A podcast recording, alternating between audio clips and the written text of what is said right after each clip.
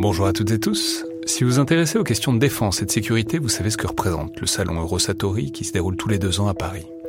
C'est cette année la 28e édition qui se tient du 17 au 21 juin prochain à Paris-Nord-Villepinte et Eurosatori, qui sponsorise cet épisode, sera comme à chaque fois le grand rendez-vous mondial de la défense et de la sécurité. Je veux juste dire, c'est un événement que je trouve très étonnant, assez fascinant. J'y suis allé pour la première fois il y a deux ans pour l'édition 2022. Et euh, vraiment, si vous vous demandez ce qui se fait dans le monde militaire et en matière de sécurité, c'est là qu'on peut voir les dernières tendances, depuis les plus grandes geekeries et les innovations du moment, jusqu'aux grands équipements du futur pour les armées et les forces de sécurité en France et dans le monde. Bref, si vous intéressez de près à ce monde-là, c'est le moment de vous inscrire pour ce qui sera la plus grande édition de l'histoire du salon, avec plus de 1900 exposants et 60 000 visiteurs, vous pouvez le faire en allant sur eurosatori.com.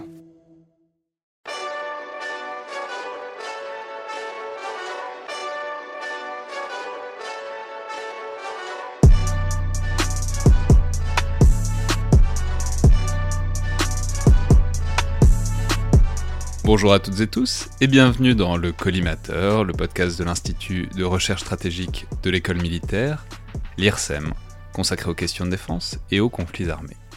Je suis Alexandre Jublin et aujourd'hui pour une nouvelle recommandation dans le bunker, de films ou de séries pour augmenter nos temps de confinement, j'ai euh, le plaisir de recevoir à nouveau un ami du podcast, le colonel Michel Goya, qui nous avait euh, recommandé et analysé une première fois euh, La chute du faucon noir de, de Ridley Scott.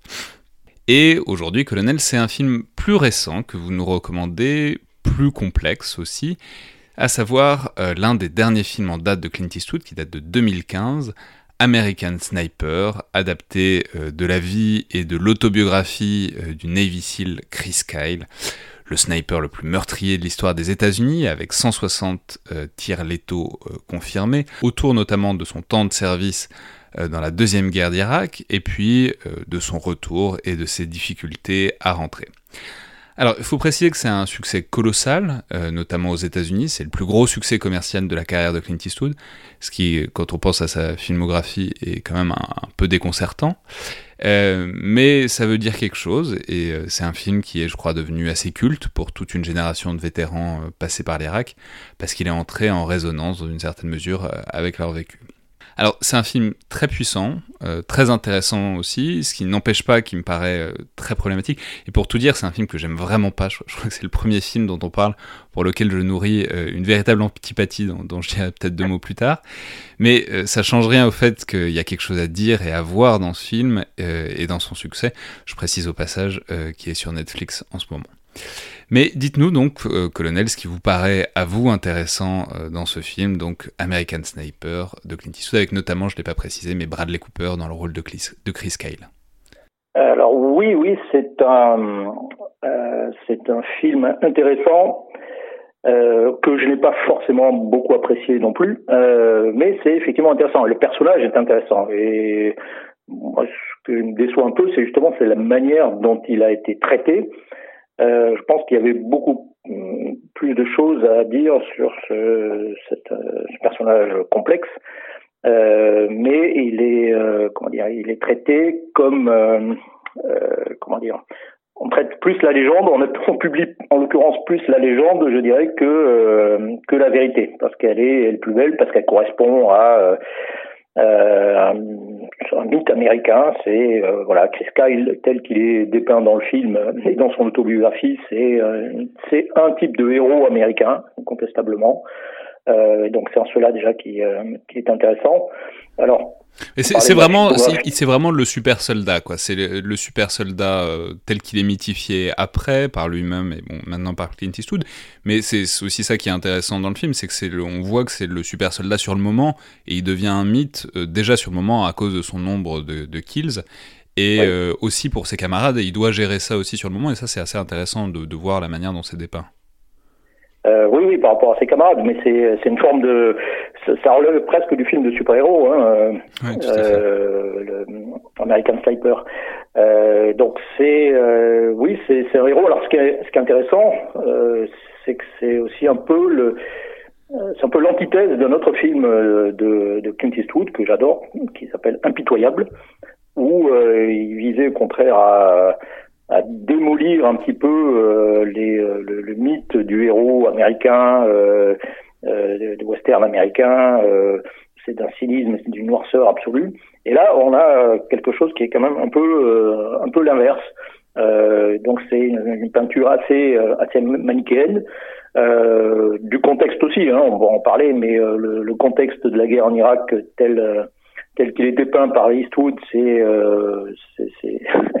on va dire pour être sympa, que c'est simplifié à l'extrême, euh, mais c'est extrêmement, euh, extrêmement manichéen, quoi. Donc euh, voilà, Chris Kyle, c'est.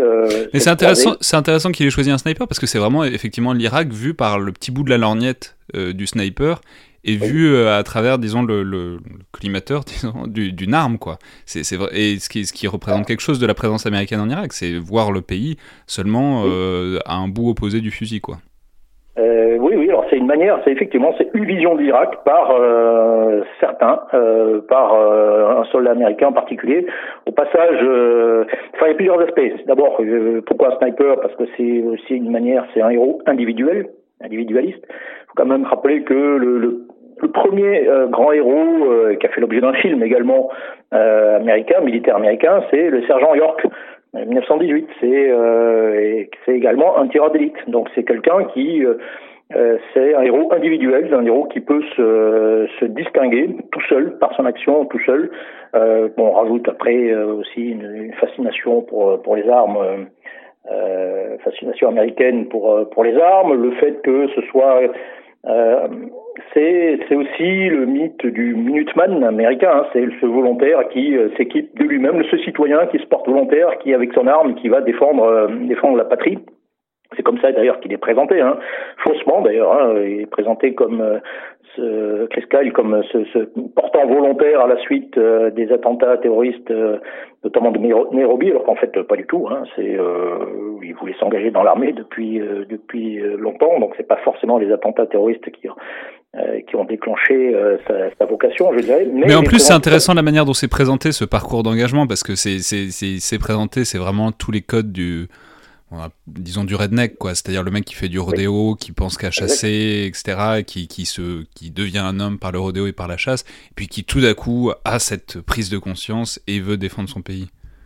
Oui exactement. Donc c'est encore une fois dans la, mythologie américaine hein, de euh, dans euh, comment dire dans l'histoire américaine normalement il n'y a pas d'armée euh, par la Constitution. Il n'y a pas d'armée permanente, il n'y a que des volontaires euh, qui se lèvent, se rassemblent, prennent leur arme et qui vont défendre la patrie.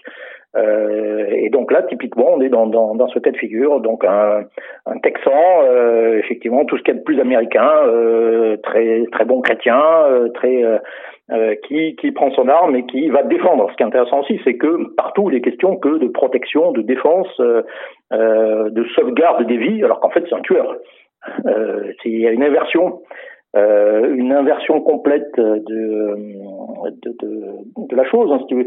C'est euh, et c'est d'ailleurs toute la problématique du, du d'élite, hein, des, des snipers, qui est un des seuls à véritablement voir euh, ce qu'il tue, à avoir une relation euh, qui, euh, historiquement, c'est très ambigu, hein, la figure du sniper. Hein, elle est souvent présentée, souvent mal vue, parce que voilà, c'est une forme d'assassin. et puis là, ben, il est devenu d'un seul coup, il est devenu plutôt un protecteur, un ange gardien. et c'est comme ça que voilà qu'il est, est présenté dans, pratiquement dans, dans, dans tout le film. Ouais, euh, il faut dire que, en fait, c'est vraiment tout ce qui est dit. Enfin, c'est un film qui concentre tout ce qui est devenu un peu difficile de supporter dans, cette dernière partie de la carrière de Clint Eastwood, c'est-à-dire il y a un racisme complètement décomplexé. Il y a une bigoterie euh, bon, chrétienne, mais surtout pour l'Amérique, qui forcément fait le bien, qui, devient vraiment la vertu cardinale et le principe explicatif de toute l'action. Les Arabes sont une masse euh, indiscriminée, maléfique, euh, chiites, sunnites, c'est la même chose. Mais en ça, faut dire qu'il suit quand même assez fidèlement en fait l'ouvrage et la pensée au fond de Chris Kyle, et c'est en ça que, au-delà de ses défauts, il y, a, quand même quelque chose à, à comprendre là-dedans. Oui, alors c'est effectivement une vision extrêmement binaire. Il faudrait faire le, le, compte de tous les euh, de tous les Arabes qui ont été tués dans les films et téléfilms américains depuis euh, euh, depuis une vingtaine d'années, euh, où ils sont représentent presque systématiquement la, la, figure des, des méchants. là, là c'est le... même les enfants, les femmes. Enfin, il y a une scène oui, terrible, oui, alors, terrible où il faut tuer une femme et un enfant parce que c'est vraiment des terroristes. Enfin, c'est terrible comme comme vision, quoi. Oui, oui, alors dans, dans, dans, dans, le film, il n'y a en face, il n'y a que des terroristes. Quoi. Euh, en gros, il y a les, les Américains, il y a quelques populations, un peu de populations innocentes, et puis il y a les terroristes. Il y a Al-Qaïda en, en, Irak uniquement, c'est le seul ennemi qui est présenté dans le film, en tordant complètement d'ailleurs la réalité. Oui on a, on a fait tout un podcast dessus, mais Al-Qaïda en Irak, bon, ça, ça n'existe pas. Mais bon, enfin, spécialement pas à cette époque-là. Se, se bat pas, euh, se bat relativement, enfin, peu contre Al-Qaïda en Irak. Tout la, la, le dernier combat, d'ailleurs, qui est très bien, euh, très bien filmé, qui retrace la, la bataille de Sadr City. Euh, on n'est pas du tout dans ce contexte, puisque là, les, Américains affrontent euh, l'armée du Mahdi, qui est une milice chiite, totalement opposée par ailleurs à Al-Qaïda en Irak qui s'appelle déjà l'État islamique au passage. Mmh. Euh, et euh, oui, oui, alors on est complètement dans une chose extrêmement binaire. Les, oh, et les méchants sont évidemment extrêmement méchants. Euh, il y a autant que je me souvienne la figure du boucher, euh, donc il y a un affreux sadique euh, qui. Euh... Ouais, il y, y, a deux figures principales, c'est-à-dire il y a le, il y a Mustapha qui est le sniper, un peu le pendant de Bradley Cooper, mais lui c'est le, le, le, le, sniper version méchant, mais parce qu'il est, il est très bon, mais il est pour les méchants, donc il est sournois, il est, il est, il est méchant. Ouais, c'est la face noire de, de Chris Kyle. Ouais. C'est ça. Et il y a le, le, le monstre, l'ogre, euh, le boucher qui massacre euh, les familles innocentes, qui massacre tout le monde. Ah bon, c'est consternant comme vision du, du, du monde euh, arabe d'une manière générale. Mais bon, c'est ça dit quelque chose de la manière dont les Américains ont compris ce qui se passait face à eux aussi pendant, pendant cette campagne d'Irak, quoi. Tout à fait. Oui, c'est L'ennemi en Irak, c'est soit des, euh, des anciens euh, nostalgiques de Saddam Hussein, euh, soit c'est des terroristes, mais en aucun cas, ils se posent la question de savoir si, si ce n'est pas leur présence qui a éventuellement suscité des vocations à leur rencontre. très clairement, oui, et ça, et ça jusqu'au bout, de bout en bout. Et donc, oui, c'est une vision de vision de l'Amérique. et puis, accessoirement, c'est une vision où l'ennemi, enfin, le combat n'est que destruction. Euh, on n'envisage euh, le, le, combat que par la destruction de l'adversaire, son éradication. Quoi. Il n'y a pas question, nulle part, il n'y a nullement question de, de, négocier, de faire de la paix ou, quoi que ce soit. Hein. Euh, c'est l'article 11 du soldat, du credo, c'est intéressant d'ailleurs, c'est un credo de, euh, du soldat de l'US Army, euh, c'est euh, je m'entraînerai pour détruire les ennemis des États-Unis. Euh, c'est pas pour pour autre chose donc et on est typiquement dans cette euh, dans cet esprit. Ouais. Euh, enfin, il faut peut-être dire que c'est aussi c'est là la partie qui est même si elle est aussi pleine de défauts, mais je trouve que c'est la partie la plus intéressante, c'est que c'est un film très puissant parce qu'il porte aussi sur le retour, sur euh, l'impossibilité du retour, sur le stress post-traumatique. On, on, en a parlé dans un autre podcast sur, euh, sur Voyage au bout de l'enfer. Je sais pas dans quel ordre je l'ai diffusé, donc peut-être que vous l'aurez pas encore entendu, mais en fait, c'est aussi ça qui en fait un film à part et puissant, c'est que c'est au fond une liste assez courte, les films euh, qui s'intéressent vraiment et prennent au sérieux euh, en détail cette question du retour.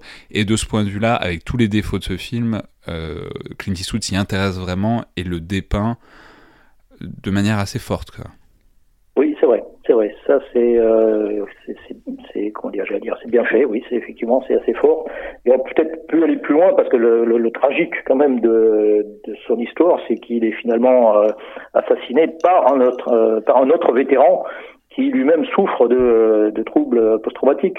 Euh, et ça, c'est, c'est malheureusement, c'est évoqué dans le film mais euh, ce n'est pas, euh, on, ne le montre pas, alors que c'est effectivement, c'est quand même.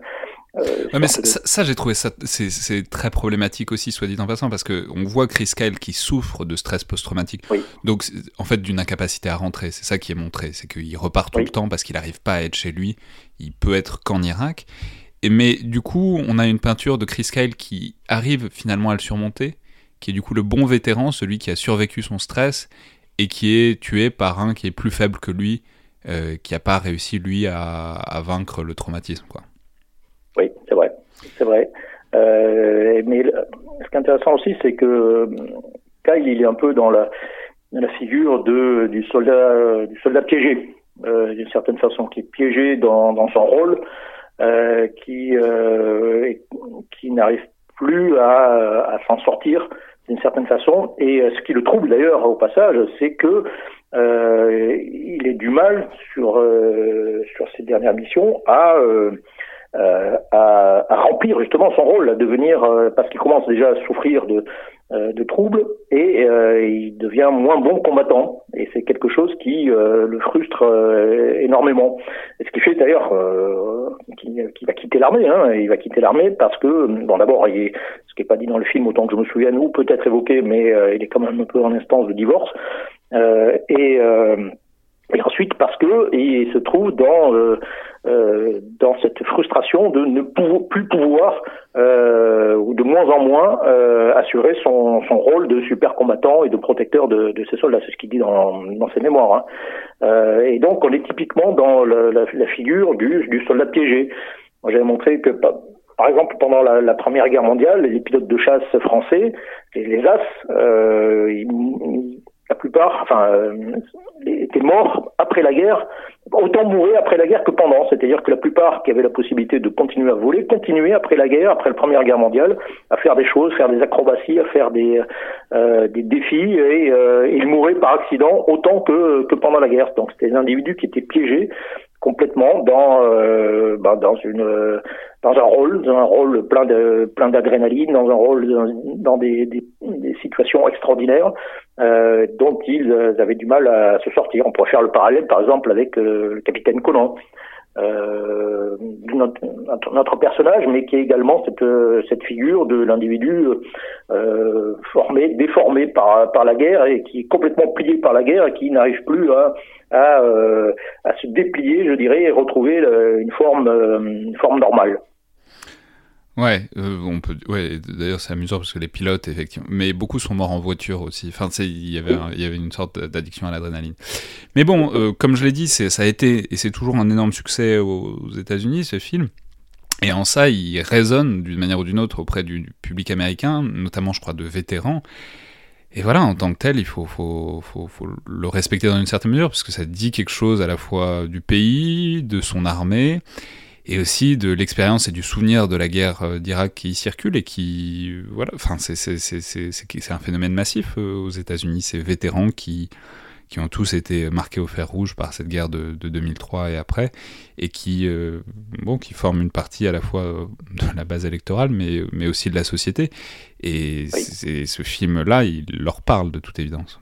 Ah bah, tout à fait. Euh, il a fait, fait l'objet, on le voit d'ailleurs à la fin du film, hein, ce sont des images euh, vraies de, ses funérailles. Euh, c'est, euh, euh, il était suivi sur, sur 300 kilomètres par, tout un tas de, gens qui sont venus le, saluer, saluer sa dépouille. Et bien sûr, alors pour les vétérans, il euh, représente un grand combattant, il représente quelqu'un qui euh, dont on pouvait voir, c'est toujours très compliqué euh, dans ce type de conflit de de comment dire, de montrer euh, la victoire simplement. Voilà. Et là, on a quelqu'un qui euh, qui a cumulé les victoires. C'était voilà, c'est un vrai c'est un vrai gagnant.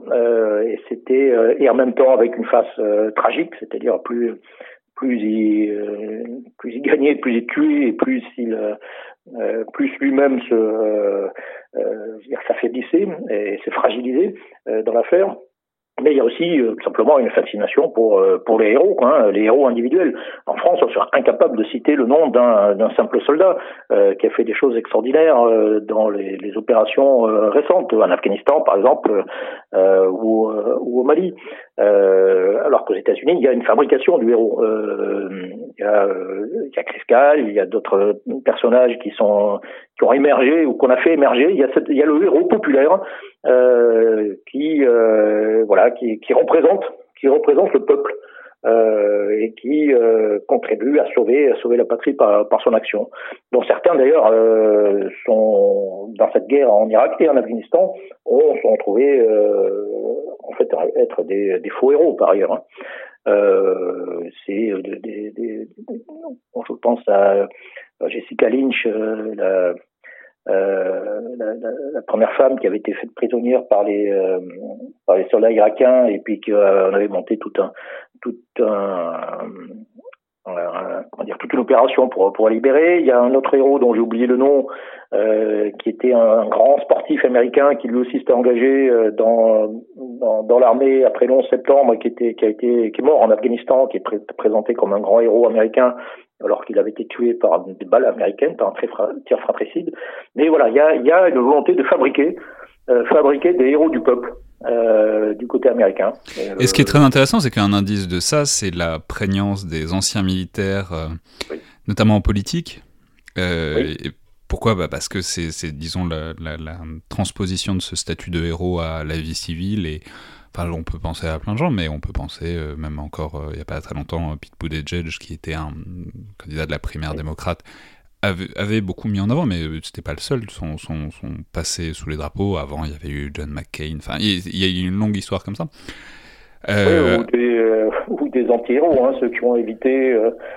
il y avait aussi, comment s'appelait-il candidat malheureux face à George Bush. Euh, oui, John Kerry euh, euh, de, de, la, de, la, guerre du Vietnam. Oui, voilà, oui. Et puis, en gros, il y avait ceux qui, qui, en, qui en étaient et puis ceux qui ne l'avaient pas fait. Quoi. Ouais, et alors qu'en France, bah, on, on, aurait, on aurait de la peine à trouver un homme politique qui a, qui a, qui a, qui a, qui a été militaire. Enfin, il y en a trois ou quatre, je crois, dans, à l'Assemblée nationale. Mais on le sait très peu, voire pas. Et c'est intéressant. Est-ce que c'est une bonne chose? Est-ce que c'est une mauvaise chose? On peut, on, peut, on, peut, on peut en discuter. Mais en tout cas, le fait est que le statut de militaire donne pas le la même image euh, en France qu'aux États-Unis, c'est certain. C'est vrai, vrai. Statut militaire, d'anciens militaires, il y a énormément de réservistes, il y a énormément de, réservistes euh, aux États-Unis, beaucoup plus qu'en France en proportion. Euh, un tiers des, soldats américains en Irak étaient des réservistes, parce que toujours, il y a toujours cette idée d'impliquer la nation dans euh, dans la chose militaire, dans la chose guerrière. Euh, même si c'est une armée professionnelle, euh, il faut voilà, il faut euh, que le, reste de la nation participe euh, à cet effort. ce qui n'est pas le cas chez nous. Hein. Chez nous, on a une, une, globalement plutôt une vocation beaucoup plus professionnelle avec un, un corps militaire qui est assez à part. Et un euh, indice de... ça fascinant, c'est le, le, enfin, c'est moi qui me fascine vraiment profondément, c'est, l'interaction entre l'armée et les sports américains. Alors maintenant, c'est un peu mis en pause, mais il y a, y, a, y a, un hommage aux militaires avant chaque euh, rencontre de sport américain. C'est, systématique. Il y, a, y a, des trucs qui sont délocalisés pour euh, les services, pour les vétérans. Quand on voit la polémique que ça a fait en France, quand je crois le GIGN a descendu un ballon de rugby pour le début d'un match, c'est, c'est, c'est, mais c'est, fascinant hein, parce que il n'est pas, soit dit en passant, évident qu'il faille mélanger les deux. Mais en tout cas, la différence et le, le, schisme est, est, frappant, quoi. Ouais, c'est vrai. Maintenant, il y a beaucoup plus comment dire, la, la, la population de, de vétérans, euh, qu'ils soient d'actifs, réservistes, euh, euh, euh, aux États-Unis est beaucoup plus importante qu'en France. Quoi. C'est une, une, vraie population, d'autant plus qu'il y a un turnover qui est très important parmi les militaires, beaucoup plus que, que chez nous. Mais peut-être, c'est peut-être aussi parce que les gens sont plus familiers avec ça qu'ils s'engagent plus facilement, ils ont plus de désir d'être dans la réserve. Ça, ça c'est le fait la poule, quoi. Euh, oui, il y a a une porosité entre, euh, l'armée, les armées euh, et euh, la nation qui est beaucoup plus importante que, chez nous, c'est vrai. Très bien, bah merci beaucoup, colonel Goya. Donc je rappelle que le film American Sniper est en ce moment euh, sur Netflix. J'en profite pour rappeler aussi votre dernier ouvrage en date dont vous étiez venu parler dans le podcast en septembre, S'adapter pour vaincre, comment les armées évoluent, paru chez Perrin. Merci beaucoup. Merci. Et à demain tout le monde.